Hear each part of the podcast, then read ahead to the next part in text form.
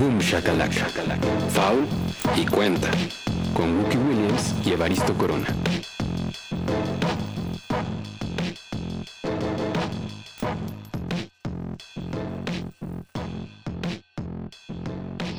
Hola a todos, muy buenos días, buenas tardes, buenas noches, bienvenidos a este programa que se llama Boom Shakalaka, que después de unas semanas de paro reanuda sus transmisiones, no así las de la NBA, pero al menos está esto y ojalá les sirva un poco como paliativo y y no sientan que es el peor premio de consolación que han recibido en su vida. Mi nombre es Evaristo Corona y saludo con mucho gusto, afecto, cariño y simpatía a Gookie Williams, que está del otro lado de la pantalla en esta ocasión, eh, no llamada, Hace, hace un par de meses que no nos vemos, Guki, y hemos hablado poco, en realidad, porque hemos estado muy ajetreados ambos con nuestros respectivos trabajos, pero qué gusto me da reanudar Boom Shakalaka y además con la promesa de un siguiente programa casi de inmediato, porque tenemos una cita con nuestro buen amigo Álvaro Martín para grabar y eso nos va a obligar a hacer el siguiente programa y eso va a echar a andar la pelota y eso nos va a hacer conectar con más programas y nuestra prometida nueva cotidianidad. ¿Cómo estás, Buki? Bien, estoy muy emocionado por lo de Álvaro Martín, para poder charlar con él preguntarle cosas y tal. Me da mucho gusto que él en su mente tiene, yo, yo les debo una conversación desde hace mucho tiempo eh, para mucha calaca, ¿no? Desde hace años. que efectivamente tiene, no años, pero sí por lo menos año y medio que, que nos topamos con él y pudimos charlar de una forma muy informal en un bar en la ciudad de... Eh, ¿Dónde fue eso? ¿En Los Ángeles? No, fue en Charlotte. Fue en Charlotte, ¿verdad? Sí, sí fue en Charlotte. Fue en Charlotte, eh, ¿verdad? O sea, a ver, Álvaro, Álvaro, creo que nosotros lo conocimos acá en México. Eh, yo, la primera vez en realidad que yo platiqué con él, que para las personas que no lo sepan, Álvaro Martín es un relator que trabajó mucho tiempo en ESPN y que durante muchos años fue una de las voces principales de la NBA para Latinoamérica. Y ahora él continúa por su lado haciendo contenidos eh, digitales alrededor de la NBA, junto incluso con la NBA. Y Álvaro Martín, yo la primera vez que tuve contacto con él fue en la ciudad de Los Ángeles es así, en el Staples Center, en el primer juego de las estrellas al que yo fui y me acerqué como muy fan a saludarlo y, ya, ese fue todo nuestro intercambio. Y después, eh, ya, ya trabajando en, esto de hablar de básquetbol, supongo que es como lo que hacemos. Eh, uno de nuestros trabajos, pues hemos tenido la oportunidad de acercarnos un poco más a él, de entablar una relación, pues no diría que amistosa, pero sí profesionalmente. ¿Qué, será? ¿Cercana? No, tampoco es cercana, pero afín, afín, digamos. Sí, y, tuvimos chance de platicar con él en Charlotte hace un año y medio, un poco más, pero largo, ¿eh? Dos, dos horas con él y con el coach Morales. Fueron tres horas. Tres horas, no, fuimos o largo. Fuimos ahí, porque además las cervezas que se nos proveían en ese momento eran... A ti y a mí. Sí, muy importante, a ti y a mí, eh, Álvaro solamente bebía refresco y ya, y, y, eso sí me acuerdo muy bien. Entonces, a nosotros nos brindaban estas chelas gratuitamente, unas cipas que pegaban como patada de mula, la verdad, pero que estaban buenísimas. Buenas, sí, sí, qué, qué, buena cerveza hay en Charlotte. Qué padre haber ido, eh, haber ido a Charlotte, haber comido barbecue. Eh, haber bebido cerveza, haber platicado con Álvaro en ese momento, porque fue una plática, eh, vamos, con todo su conocimiento y la sapiencia y la experiencia que tiene, eh, pues no dejó de ser una plática como de medio de fans, ¿no? O sea, estábamos hablando de básquetbol como fans y como lo que nos gustaba y lo que no nos gustaba y quién era el MVP y, y a quién pondrías para poner la primera piedra de una franquicia quién sería ese jugador. Eh, iba muy por ahí, o sea, era muy poco, era muy tras bambalinas, muy alejada de los micrófonos. Y eso fue una experiencia eh, bien padre. Todo súper padre. Y entonces eh, los invitamos en ese momento, ellos siendo todavía dupla profesional, al programa y se, fueron complicando las cosas. Nunca encontramos el momento ni en sus visitas a México ni en las nuestras a los All Star Games. Y después, con el paso del tiempo, pues el coach Morales ya se animó y ya formó parte de este programa. Y ahora eh, Álvaro eh, nos ha dado la oportunidad también de poder grabar con él. Así que eso viene por ahí pero eso será en el próximo episodio. Este episodio, Wookie, tenemos una deuda pendiente, que es que tenemos que hablar del último baile. Y vamos ya de una vez, sin más preámbulo a eso, porque ya se nos fueron varios episodios del último baile y nosotros ni luces. O sea, no hemos pintado, no hemos hablado, no lo hemos cotorreado. Es más, ni tú y yo creo lo hemos platicado todavía. Y yo no sé si la gente está escuchando podcasts ahora en sus casas me da la impresión de que no mucho, pero sé que habrá algunos que estén esperando este programa en particular, esta entrega. Eh, yo lo esperaría. Y um, pues nada, impresiones generales. Así, el, el, overview que te está dejando hasta ahora después de seis, seis episodios que se han transmitido, Wookie. Seis episodios que ya están al aire. Eh, los primeros dos los vimos de, de forma simultánea. No platicamos directamente, pero eh, sí nos invitaron a formar parte de una tuitiza, por llamarle de alguna forma, eh, que, estuvimos ahí cotorreando sobre, el, sobre los dos primeros episodios. Sí, señora. Eh, hicimos eso, ahí estuvimos en Twitter comentándolo y cotorreándolo. Yo tenía mucho trabajo ese día y estaba un poco con un ojo al gato y otro al garabato, pero ¿qué, qué, qué hacemos? ¿Quiere decir como por tandas? O, cómo abordamos. O sea, a mí, a mí, me gustaría dar mis opiniones eh, muy generales y después ir, ir a ciertos aspectos particulares. Me, me, parece muy buena idea, siendo que además es un documental de 10 horas, de las cuales hemos visto 6.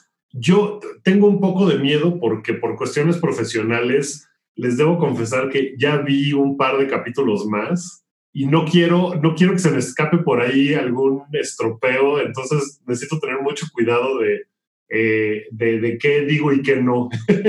Eh, entonces, eh, da tú tus opiniones generales, yo las complemento y luego vámonos a temas en específico que hemos visto, que, que han sido, por un lado, choqueantes, por otro era de, claro, eso era obvio. un tema muy recurrente es la cantidad de whisky que hay en ese vaso de Michael Jordan a lo largo de los episodios, ¿no? Esa es una de las cosas de las que la gente más ha mencionado. Sí, hay, hay, un par de cosas choqueantes. Esa es una. El ritmo de la edición es otro. Los brincos temporales son muy extraños en este documental, que es un documental que está construido a base de pietaje que se grabó durante la última temporada de Michael Jordan. Previo a esa temporada, él eh, acordó con, con, un equipo de video que tendrían acceso irrestricto a esa temporada y a todos los lugares en donde él estuviera. Y después se guardó ese material durante 20 años y un poco más. Y es propiedad de Michael Jordan, quien autorizó la producción y ejecución de este documental en este momento. Eh, y él es finalmente la persona que tiene eh, la última palabra con respecto a qué sí va y qué no va. A mí, en términos generales, eso me parece un tanto preocupante, o así lo veía y lo entendía antes de que comenzaran a salir estos episodios, porque me parece que es un poco algo que se presta a reescribir la historia. Eh, brevemente lo platicamos tú y yo en algún momento y en y, decía que me recordaba a la situación de la película de NWA, en donde los chidos eh, y los que tenían todas las canicas en la mano pues eran Dr. Dre y Ice Cube, y se me hace un poco chafa que la persona de quien se está contando la historia sea la que dirija el destino hacia el cual va eso, y siempre puede caer un poco en el revisitar la historia, reescribirla y darle un, un enfoque distinto al que existió en ese momento. Después creo también que es un poco inútil y un poco estéril pensar que las cosas tienen que ser iguales a como era en ese momento, ya que la historia justo se trata de darle perspectiva a las cosas, a los hechos y a los acontecimientos. Y en ese sentido, creo que esto nos da un vistazo a cómo se vivía en ese momento, pero con la perspectiva que te dan veintitantos años de que hayan ocurrido estas situaciones. Sí creo que se cuida muchísimo la figura de Michael Jordan. Sí creo que lo que nos ha brindado este documental es, bueno, no a nosotros, sino incluso a los jugadores, es el poder encontrar también eh, chivos expiatorios que no pueden responder a las acusaciones que se les hacen y también creo que les dio la oportunidad de ponerse un poco de acuerdo con sus historias para poder estar todos alineados, ¿no?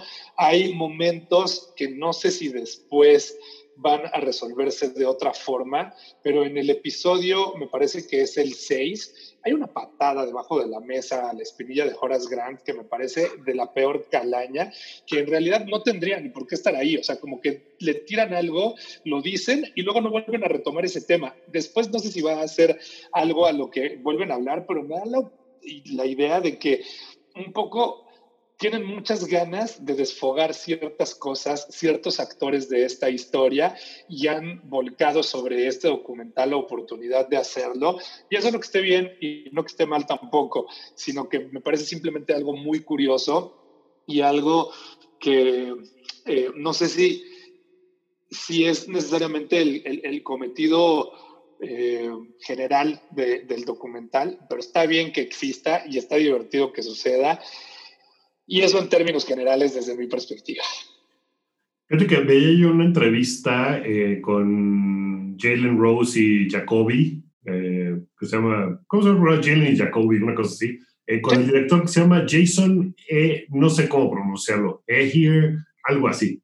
Y él decía que cuando se sentó con Michael Jordan, que se sentó con Michael Jordan en dos ocasiones y habló con él como una hora y media en cada una de ellas en años distintos, que la primera entrevista fue en mayo de un año y la siguiente fue como en septiembre del año siguiente. O sea, no, no fue nada fácil para él conseguir esas entrevistas. Eh, y que básicamente dice, pues Jordan a mí me dijo, pregunta lo que quieras y te lo voy a responder con honestidad. No hay, no te, no te voy a poner límites, no te voy a decir, no me preguntes de Saya Thomas, no me preguntes tal, no. De lo que quieras, pregúntame. Entonces, bueno, eso por lo menos como que me dio a entender, bueno, sí había de alguna forma eh, la manera de llevar a la mesa temas que pues, probablemente hayan sido complicados. Y el mismo Jordan como que ha dicho, híjole, quien ve este documental va a pensar lo peor de mí. Y pues llegan momentos en los que, eh, en los que dices, híjole, aquí le debieron haber apretado más hacia este lado, ¿no? Porque Jordan pues siempre es el héroe del documental y es muy fácil ver a Jerry Krause como el villano y, Jordan le tira a un montón de gente, pero gacho, o sea, como que usó también esto para, incluso Pippen, de quien habla súper bien, cuando hablan en los primeros episodios de el juego en el que a Pippen le da migraña, pues Jordan lo dice así como de, mm, pues tenía migraña, pues qué te digo, ¿no? Así como de, ok. Incluso como que dice o sea, Jordan dice que Pippen dice que tiene migraña, ¿no? como que todo queda así a la sombra de la duda y es como, bueno, pues si él dice que tenía migraña, yo quién soy para negarlo.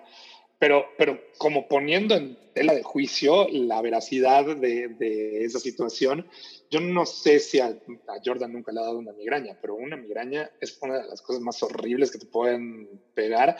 Hay muchas personas que afortunadamente no las padecen. Yo padezco de migrañas no frecuentemente, pero sí ocasionalmente.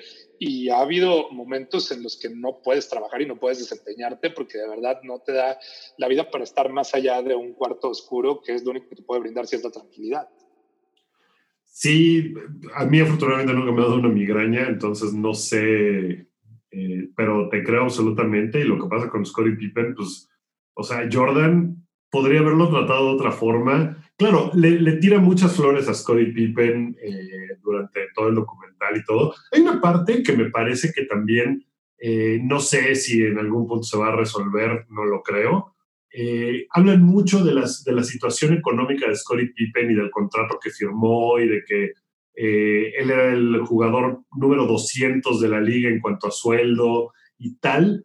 Y eso un poco siento que, ok, en ese momento sí te hace pensar, no, pues pobre Pippen, ¿qué onda? Pippen acabó ganando más dinero que Jordan en su carrera, de sueldos, de, recibir contratos de equipos, porque después firmó con los Rockets un contratazazo y luego con Portland. Y eso me parece como que está engañosón, porque sí te lo ponen y te lo avientan de pobrecito Pippen, ganaba bien poquito y tal. Y nunca ha habido, eh, por lo menos en los capítulos que van, nunca ha habido como esa de, ok, sí pasó esto, pero después Pippen tuvo una segunda parte de su carrera donde pasaron estas cosas, ¿no? Entonces, eso, ese, eh, como, como que sí se queda un poco trunco en algunas situaciones que podría eh, pues pintar de otra forma a estos jugadores.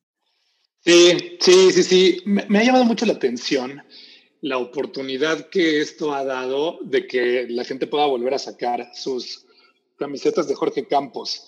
Eh, estamos como viviendo otra vez así 1998 a todo lo que da y a todo lo que vive y como que hay un montón de gente que dejó de ver el básquetbol hace 18 años que volvió a salir a hablar de lo grandioso que era el baloncesto en los 90, aunque no hayan vuelto a ver nada, ¿no? Como, no, es que ese sí era el bueno, y ese sí eran jugadores, y eso sí, no sé qué, y Jordan no necesitaba a nadie. Una de las cosas a las que tú te referías ahora, que, que quedan como un poco en el aire, que a mí me llamó un montón de atención, es por ejemplo el caso de Rodman.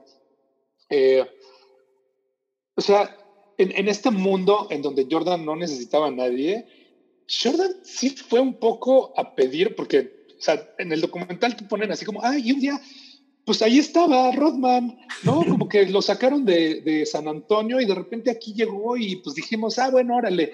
Pero sí hay una historia en donde eh, pues Rodman era parte de este equipo que le ganó en un par de ocasiones series muy importantes a los Toros de Chicago y lo reclutaron porque sabían que él era un jugador que valía mucho más de este lado que del otro, porque podía detener a estos jugadores. Y en, toda esta historia que, invariablemente termina también tratándose de cómo Durant se fue a los Golden State Warriors, pues este también es otro ejemplo de cómo el gran jugador nunca estuvo solo, sino que también hacía uso de estos otros personajes que estaban en estos otros equipos, que también le ganaban y se los traían a manera de reclutamiento y puedes ver cómo el prisma tiene varias caras. Claro, y, de repente también se, se, olvida, que eso sí sale en el documental, que Pippen sin Jordan, cuando Jordan se fue a jugar béisbol, Pippen casi lleva a los Toros de Chicago a unas finales de la NBA, sin Jordan. O sea, ese equipo no era para nada un equipo eh, basura del cual Jordan era eh, el único miembro que valía la pena. Pues no, era un equipo que estaba muy bien dirigido por Phil Jackson, que sabían perfecto lo que estaban haciendo y casi logran llegar a las finales de la NBA. ¿Pippen era qué? ¿Top 33 de la liga en ese momento? ¿Quién? ¿Quién? Pippen. Pippen. Yo creo que Pippen era top 10 de la liga. En ese momento. En ese momento, sí. O sea, yo creo que Pippen en, o sea, en cualquier otro equipo hubiera sido la superestrella de ese, del equipo que fuera. Eh, sí creo que, que Jordan y Pippen era Kevin Durant y Steph Curry, de alguna manera, o sea, sí estaban, eran jugadores muy top que pues nomás estaban ahí juntos. Y Horace Grant, por ejemplo, ¿era Draymond Green? Horace Grant era de alguna forma Draymond Green, sí. no, tenían un Clay porque pues John Paxson pues no era Clay Thompson, pero pues era un jugador competente, pues, o sea, no, no era, como dices, no era esta cuestión de que Jordan todo lo podía solo, pues no es cierto. O sea, sí tenía unos muy buenos equipos a su alrededor. Y está bien, ¿no? Y pues por eso hicieron. No, no, no, está bien, está bien, está bien. O sea, justo, ¿no? Es un deporte de equipo, solamente que también ayuda mucho a dar un poco de luz y, de nuevo, de perspectiva a cómo. Em, sí, no era, no era tampoco un, un, un hombre dominando la liga, sino un equipo súper competitivo, con jugadores increíbles que también se ponían medio de acuerdo para llegar a los mismos lugares.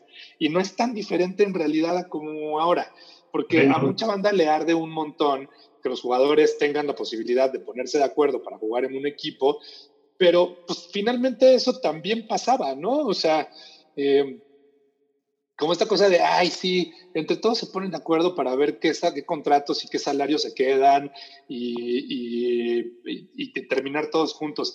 Pues esa baja salarial de Pippen era medio lo mismo. Pues sí, después Pippen pues, se puso de acuerdo con Charles Barkley, con Clyde Drexler y eh, se juntaron con Olajuwon en Houston, ¿no? por ahí en el 99. Pues, o sea, eso también pasó y eso no fue como que de repente llegaron a un cuarto y dijeron, ah, caray, tú también vienes a Houston, órale, qué buena onda. Pues no, o sea, todos sabían perfecto qué iban a hacer y a dónde se iban a ir y qué estaban buscando y pues se valía y estaba, pues, estaba bien, ¿no? Y, con respecto a lo que dices de que la gente piensa en los 90 como ese gran básquetbol y la fregada, me, me sorprende mucho ver todos los juegos así de playoffs y todos así, no, pues quedó 84-79. Y eso sí, güey, ¿cuál era el gran básquetbol de los 90? Era bastante limitado en muchas cosas. Y los equipos y la cantidad de talento que había en los equipos estaba muy concentrada en ciertos grupos. Y, o sea, pienso, ¿cuál habrá sido la alineación de los Timberwolves de Minnesota en el 96? Debe haber sido una desgracia absoluta, ¿no? Y en el 93 pues probablemente media liga era fatal. O sea, Denver del 93 debe haber sido malísimo. Milwaukee, o sea, qué sé yo. No, no era una liga tan competitiva y con tantas figuras, estaban muy concentradas en ciertos equipos. Hablando de eso, yo sé que cada uno de estos temas podría ser un episodio por separado, eh, como lo es dentro de la saga del documental. Me gusta que cada episodio de ahí se trata de una cosa, ¿no? Eh, Pippen tiene su episodio. Las apuestas tienen su episodio. El Dream Team tiene su episodio. Detroit tiene su episodio. Y luego, como que cada una de las piezas de los jugadores también tienen eh, un, momento eh, de protagonismo ahí. Kukoc tiene el suyo, Rodman tiene el suyo, etcétera, etcétera. Pero pues ya si tenemos que hacer el overview general, porque estos araganes no habían hecho programa, quiero ir al momento Dream Team. Sí. Pero quiero abordarlo, si te parece, desde la perspectiva sobrevaluado, bien valorado o poco valorado.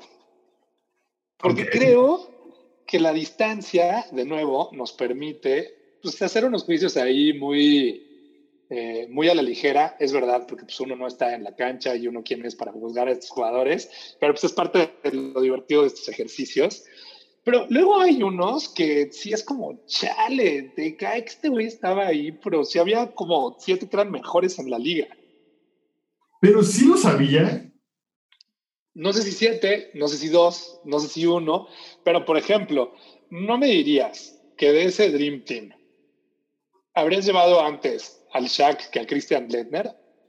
Sí, esa, hasta donde recuerdo, esa fue una decisión como, ah, como, como de imagen y tenían que llevar a alguien que todavía era de la NCAA y entonces Leitner acababa de hacer ese tiro con Duke y su carrera académica y era, fue una cosa como más eh, de, fachada que de fondo, porque sí ¿Y solo esa?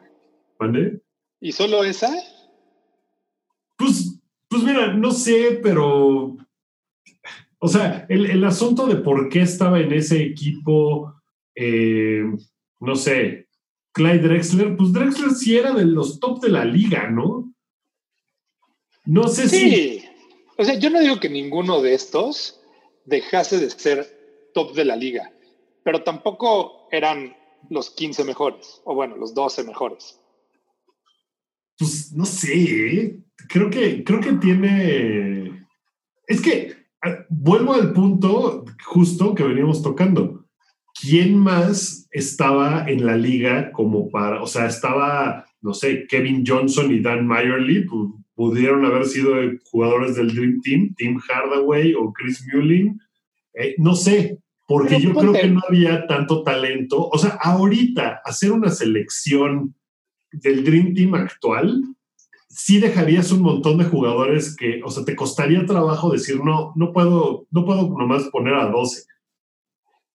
O sea, pero ponte, en ese momento, Pippen, por ejemplo, todavía no era la gran superestrella. No. Era un muy buen jugador, pero no era todavía la gran superestrella. O sea, todavía no había sido ni una sola vez un First Team All NBA. Su primer First Team fue hasta el 94, ¿no? El MVP de Pippen eh, en el All Star fue igual en el 94.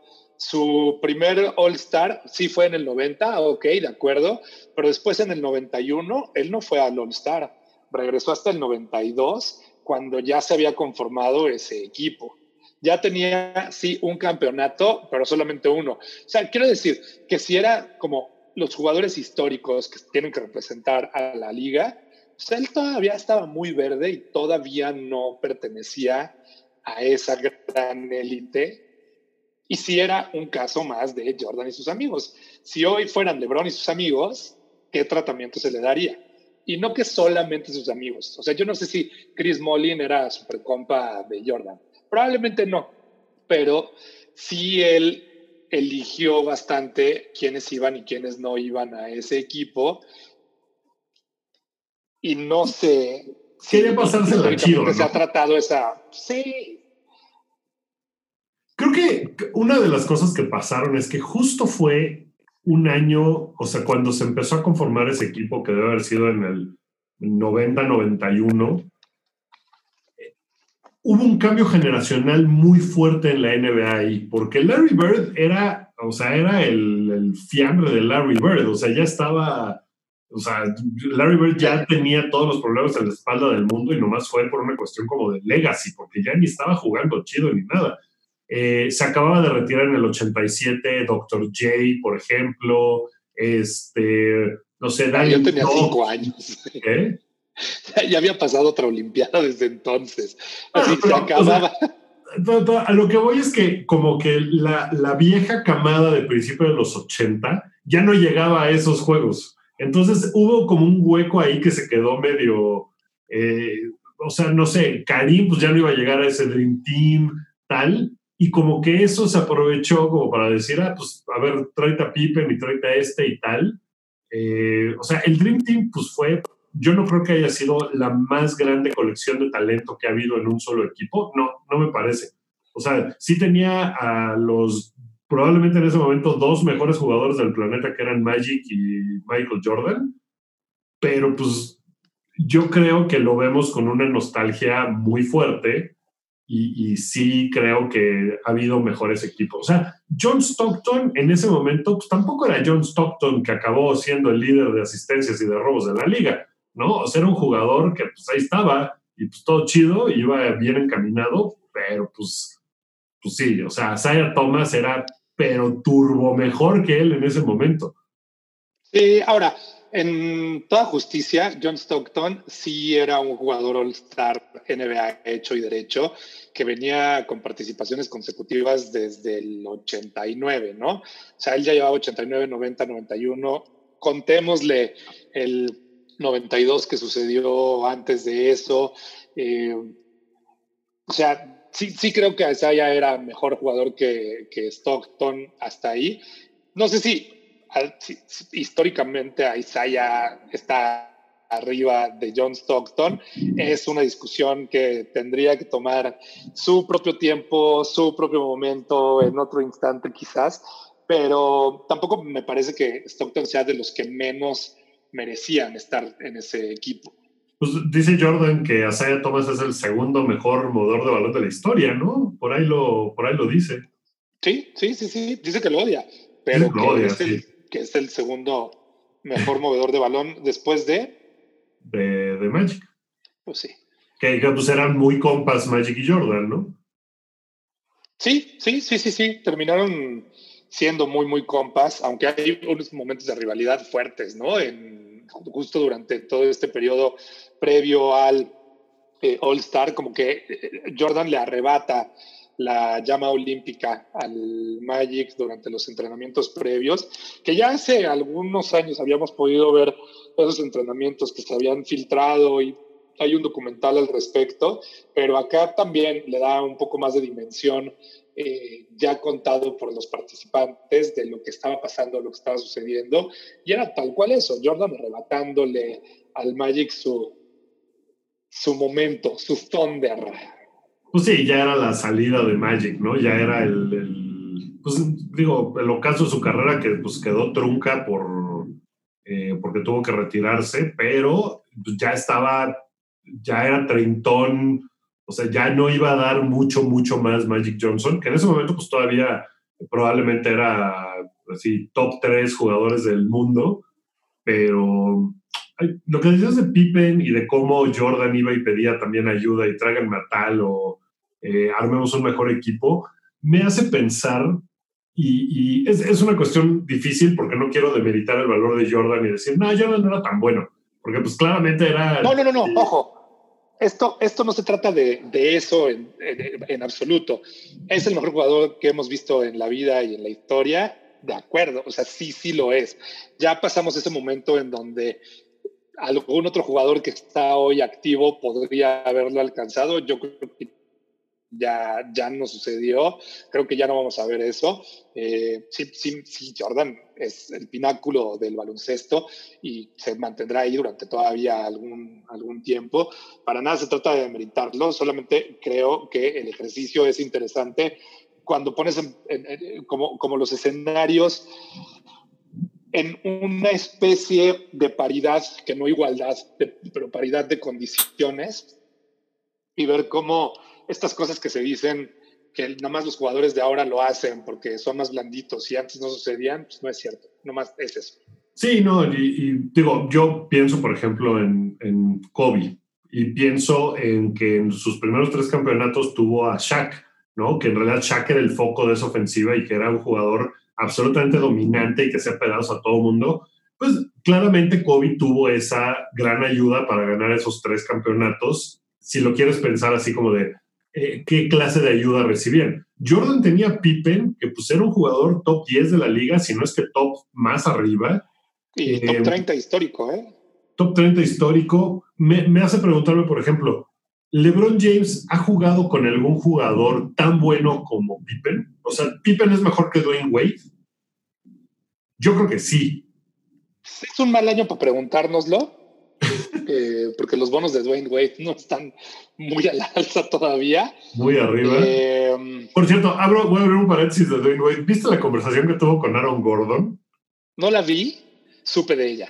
Ok, porque yo, yo me le eché y pues Aaron Gordon como que dijo, bueno, voy a, voy a ser elegante y voy a hablar con Dwayne Wade. Después de que hizo su canción eh, Aaron Gordon diciéndole de cosas y Dwayne Wade le decía, pues, pues perdóname, pero pues es que esa es una clavada de nueve no es una clavada de 10. Si hubiéramos tomado todo el concurso, tú hubieras ganado, porque tú tuviste las mejores calificaciones acumulativas de todo el concurso. Pero en esa ronda, esa clavada, perdóname, era de 9. Eso es lo que yo creo. Y Aaron Gordon le dice, bueno, yo creo que nada más hay dos personas en el mundo que piensan que eh, Derrick Jones tenía que haber ganado ese concurso de clavadas. Derrick Jones y tú. Todo el mundo piensa que yo debía haber ganado ese concurso de clavadas. Y pues Dwayne pues dice, pues sí, pero era de nueve tu clavada. Y era como de, no, vete al cuerno, güey. Estuvo chafa. eh, Wade. Eh, um, o sea, esta pues idea No, no me parece que sea mejor. A ver, Wade no me parece que sea mejor que Pippen, pero me parece que para la liga, Wade, en el momento en el que se reúne con LeBron, era tan importante como, como Pippen, sobre todo en los segundos, en la segunda tanda de campeonatos, de, los Toros de Chicago. Sí, pero esta idea, justo como decías, de ah, Lebron o Durant o quien sea, se tuvo que ir de su equipo, maldito traidor, y es un blandito porque se fue a buscar ayuda a otro lado y tal, está muy mal concebida porque. Sí. Porque, o sea, Jordan tuvo la, la así virtud de estar en un equipo que le consiguió la ayuda luego, luego, y que draftearon a Pippen y que igual pudieron haberla regado y draftear a alguien más, o hacer un cambio ahí obtuso y que Pippen, o sea, si Sean Kemp hubiera estado en ese equipo de los Toros de Chicago, en lugar de Pippen, que era uno de los cambios, pues, pues o sea, que definieron eh, la liga, yo no sé si hubieran ganado seis campeonatos los Toros de Chicago y Michael Jordan, ¿no? Porque Sean Kemp, pues tenía unas habilidades físico-atléticas increíbles, pero pues también era un desbalagado para otras cosas, o sea, yo no sé si... a ver, o sea, si hablamos de desbalagados, en este equipo había varios, ¿eh? Clarísimamente se nos muestra. Sí, sí, pero en la cancha, puro profesionalismo. Sean Kemp, no sé. O sea, y fuera de la cancha, puro, puro. ah, que, que, hay una parte en la que Jordan, del documental, también dice eso el director, que, que dejó de fumar puro, que porque su mamá lo regañó que le dijo, ya deja de salir en entrevistas fumando puro. Y que Jordan dijo, sí, mamá, ya. ¿Pero solo lo dejó de hacer público o dejó el puro? No, no, dejó de grabar él fumando puro. No, él sigue fumando. Seguro. En esta onda de blandenguismos, eh, o sea, vaya, y esto pasa porque simplemente porque el foco es un jugador, ¿no? Eh, de, de, un arco de 10 episodios. Pero en este eh, asunto de blandenguismos, ¿qué se opina de que después de que viene el latigazo posterior al libro de The Jordan Rules, a Michael Jordan le empieza a tundir duro la prensa y él estaba muy cansado de eso y se toma el break ese de año y medio, muy motivado también porque, pues porque estaba harto de que la prensa le estuviera pegando. Híjole, en ese, en ese capítulo y en ese momento eh, hubo una cosa que me pareció reveladora, que dije, ah, mira, nunca lo había visto desde ese punto de vista, que era que, que Jordan siempre había soñado de niño jugar béisbol y que era un sueño que compartía con su padre y que era algo que él que ese episodio todavía no salen. No, sí, es el sexto, ¿no? ¿El del béis? Sí, ¿no? No, yo estoy diciendo cosas que, sí, sí, sí, que según yo era el sexto. No. Bueno, entonces voy a dejar de decir cosas ahora, nada más que pues él tenía muchas ganas de jugar béisbol. Ok. No, pero, pero, ay, seguro no es en ese, o sea, cuando él se retira.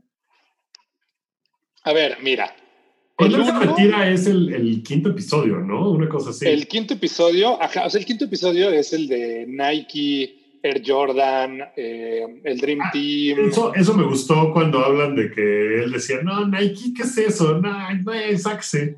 Me gusta que él sale diciendo yo era Team Adidas. Sí. Eso me, me gusta mucho. Y luego en, el, en el sexto es en donde sale el libro, sale todo el tema de las apuestas pero él sigue enfocado en ganar el tercer campeonato. Ok, entonces sí es este. El te me estás brincando. Te me estás brincando. No, entonces me voy a frenar en este momento porque, o sea, pasan cosas. Bueno, toca en algún punto, eh, evidentemente, la muerte de su padre. Y se, me hace, no que, se me hace que se queda. Pues entiendo por qué, ¿no? ¿no? No se trata de discutir eso en este documental, pero sí se me hace que se quedan muy cortas las explicaciones de lo que de lo que sucedió. Y eso pues hace que el, rumbo que toma la vida de Michael Jordan pues cambie ahí radicalmente. Em, pero, bueno, por ejemplo, en el tema de las apuestas me llamó mucho la atención de que en Space Jam hay un momento en el que Jordan va y le dice al jefe de los malos, hay que subir la apuesta, ¿qué onda? ¿Te lo juegas todo aquí? Y se me hizo como de, cada, o sea, Jordan hasta en el script de Space Jam fue a meterlo de las apuestas porque él dice, no, yo no tengo un problema, lo puedo dejar cuando quiera. Evidentemente hay algo ahí que no está bien, ¿no? Sí, sí. Ahora, eso también es lo que diría una persona que sí lo podría dejar. Eh, pero, pero sí había, sí había un, un gusto muy particular por, por las apuestas que nos queda muy claro después de este documental que no era ningún secreto, ¿no? Eh, había mucha gente que estaba ah, enterada de ello, que creo que es de las cosas que me gustan de poder ver esto, que es que te deja como claro qué cosas eran muy públicas, qué cosas eran muy sabidas, cuáles eran muy conocidas y cuáles no lo eran para nada, ¿no? La idea esta, por ejemplo, de que Jerry Krause eh, fuera un ser tan repudiado, pues nosotros en México, o sea, era muy claro.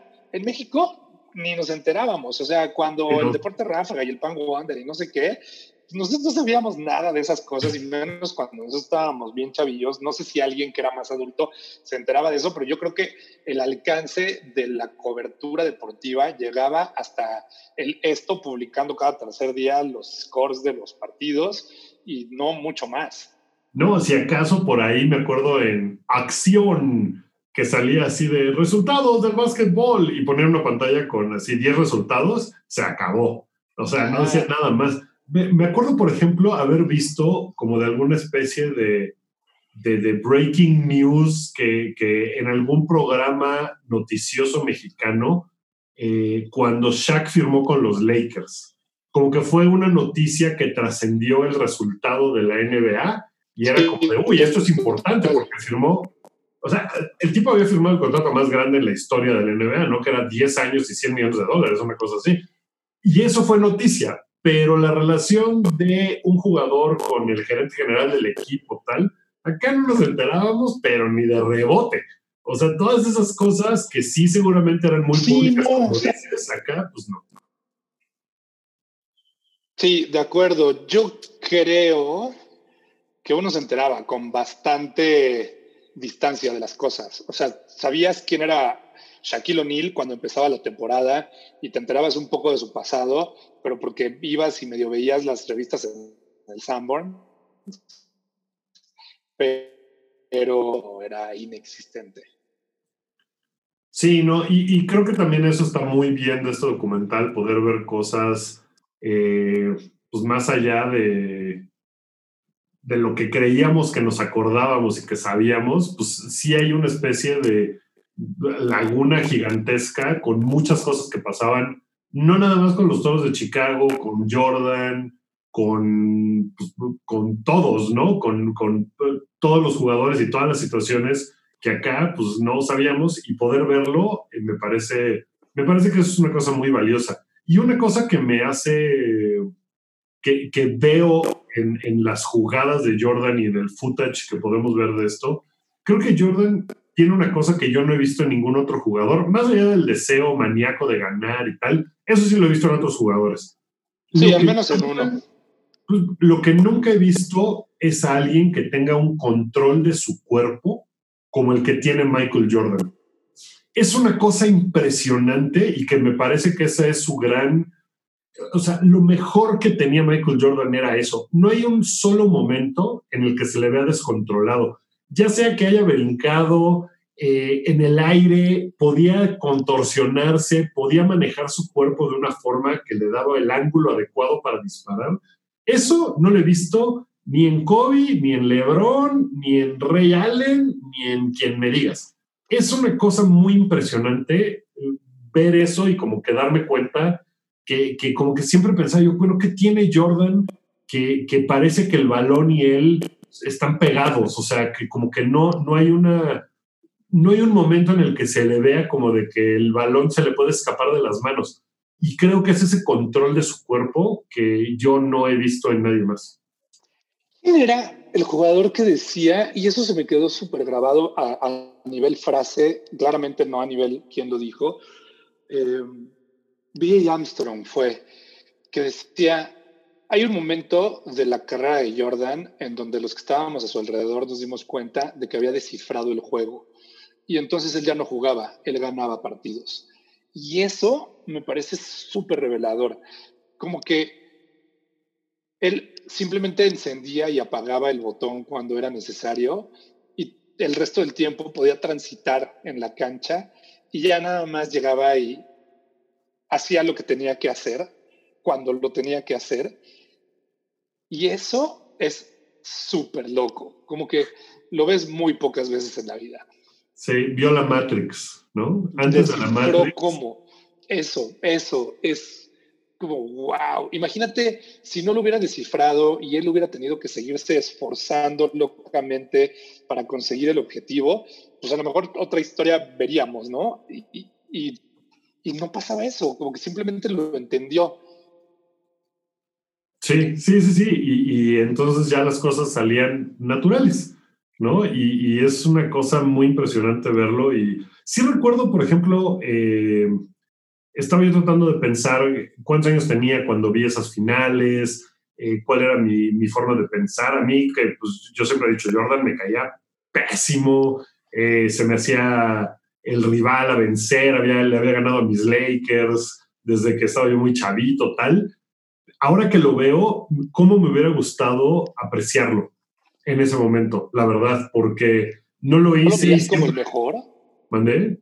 ¿No lo veías como el mejor en ese momento? Sí, claro, y por eso lo, repudiaba, porque era, era inevitable, ¿no? ¿no? No había forma de...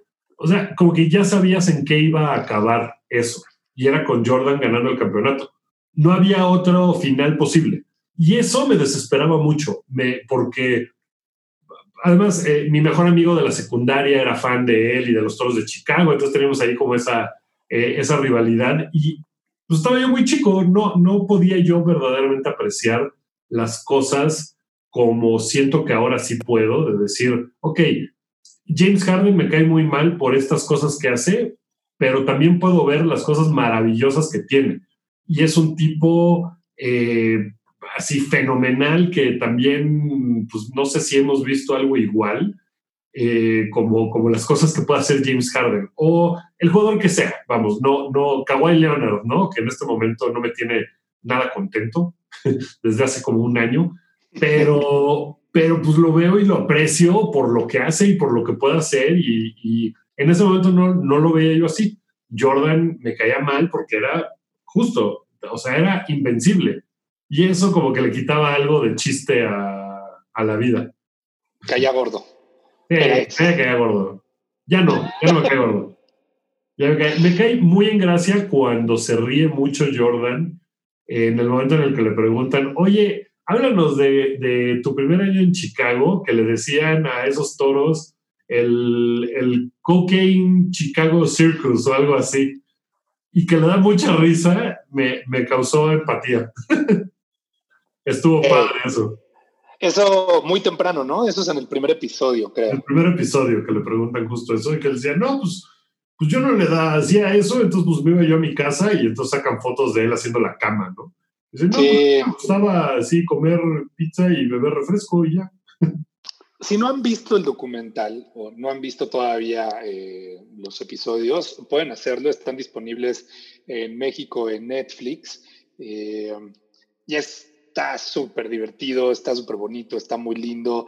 Denle la oportunidad. Si están esperando a que salgan los 10 completos para echárselo, háganlo. No les hemos en realidad quemado gran cosa en este programa. Creo que no dijimos nada que no fuera como súper conocido, que es como una de las cosas que todavía siento eh, una, una, una especie de deuda, como que no sé sí hay muchas historias ahí que nos van a contar en los cuatro episodios restantes que no conocíamos o que no supiéramos que existen. Hay detalles, hay nuggets, hay momentos, lo de Krause es, eh, o Kraus es, importante, pero, pero más allá de eso, no sé si, si es así mega revelador y de puta, todas estas cosas no las sabía. si, si estás medio, medio clavado con la historia del deporte. Sí, pues mira, de, los capítulos que yo ya vi y tú no has visto, sí hay un par de momentos que son como de, ah, cámara, órale. no necesariamente de cosas que se revelen del pasado, sino simplemente momentos que son como de, ah, mira, órale, va, cámara. Entonces, la verdad es que está muy, muy bueno. Sí está, eh, vamos, tampoco es spoiler decir que eh, pues que va a terminar con que los Toros de Chicago ganen el campeonato en 1998 con Jordan tirando ese último tiro, ¿no? O sea, evidentemente pues eso sucedió y de eso nos acordamos muy bien todos, pero eh, sobre todo ahorita que no hay temporada, ha sido un, un oasis ese documental. No, imagínate para la prensa, mano. Uf, que se han agarrado de, o sea, he visto yo una cantidad de notas de todo, por ejemplo, lo del whisky. ¿Cómo es que el whisky? ¿Cuánto whisky bebió Michael Jordan? Eh, tal cosa. Y lo que decía el director es, a ver, Michael Jordan se echó un vaso de whisky en cada sesión. Lo que pasa es que pues duraba una hora y media y si empezábamos a las 5 de la tarde, para cuando acababa ya estaba oscuro y yo de repente tomaba una parte de esa última respuesta y la ponía antes que otras. Entonces, pues su nivel de, de, whisky en ese vaso sube y baja, pero no porque él hayas tomado así 15, sino porque pues así está editado el video. Pues eso, ¿cómo vamos de tiempo, eh? Fíjate que no sé, porque eh, estamos grabando esto en Zoom, que es como la plataforma, pues, que se ha vuelto habitual, ¿no? Para este tipo de reuniones y todo. Y hasta donde yo me acordaba, te decía que a los 40 minutos ya estuvo, pero me estoy dando cuenta que eso es solo cuando hay más de dos personas. Entonces, ah. sí, entonces yo he estado esperando durante toda esta plática que salga ese aviso de les quedan cinco minutos y no ha sucedido. Así que se me hace que llevamos ya un buen rato. Sí, yo creo que sí, yo creo que ya, ya, nos vamos acercando a la hora. Eh, um, pues dejemos algo para futuros episodios.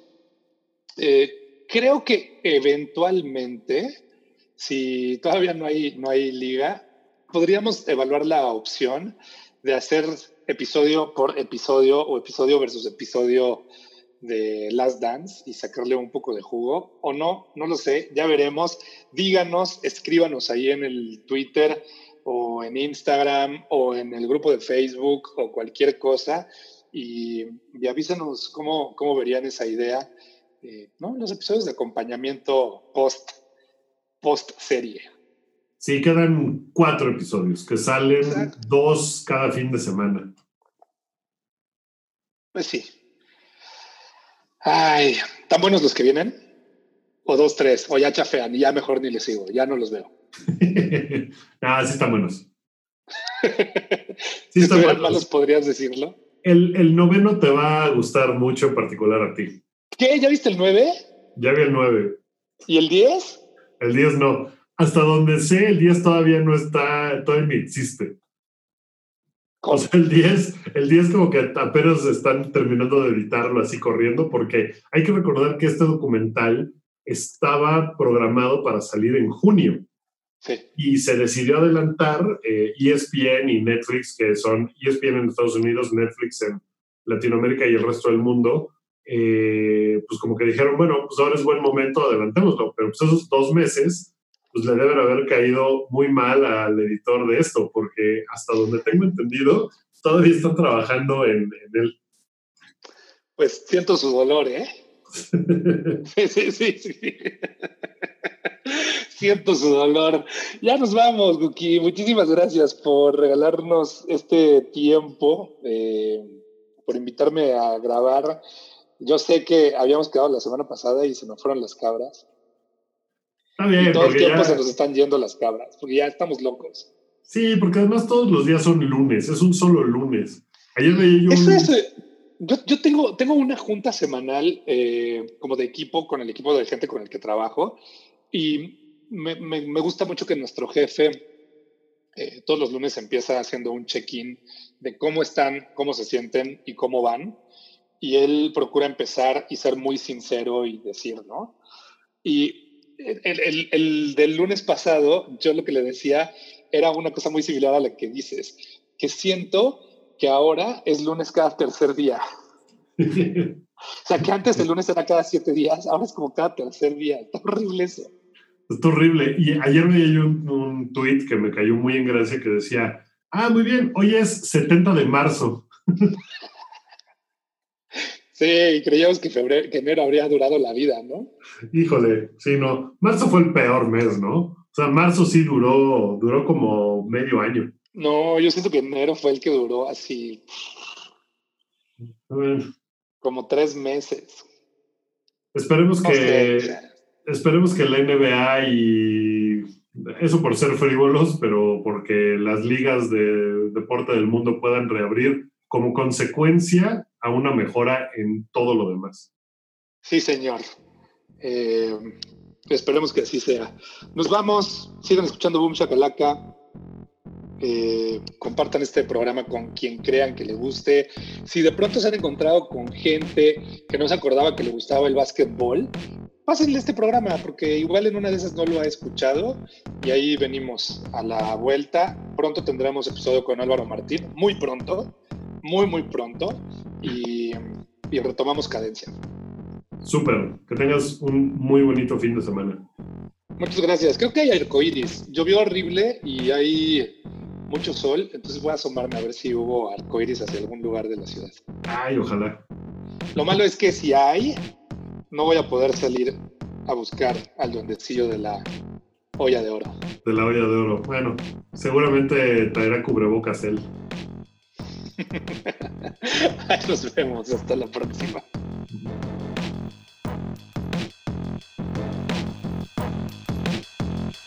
Boom Shakalaka.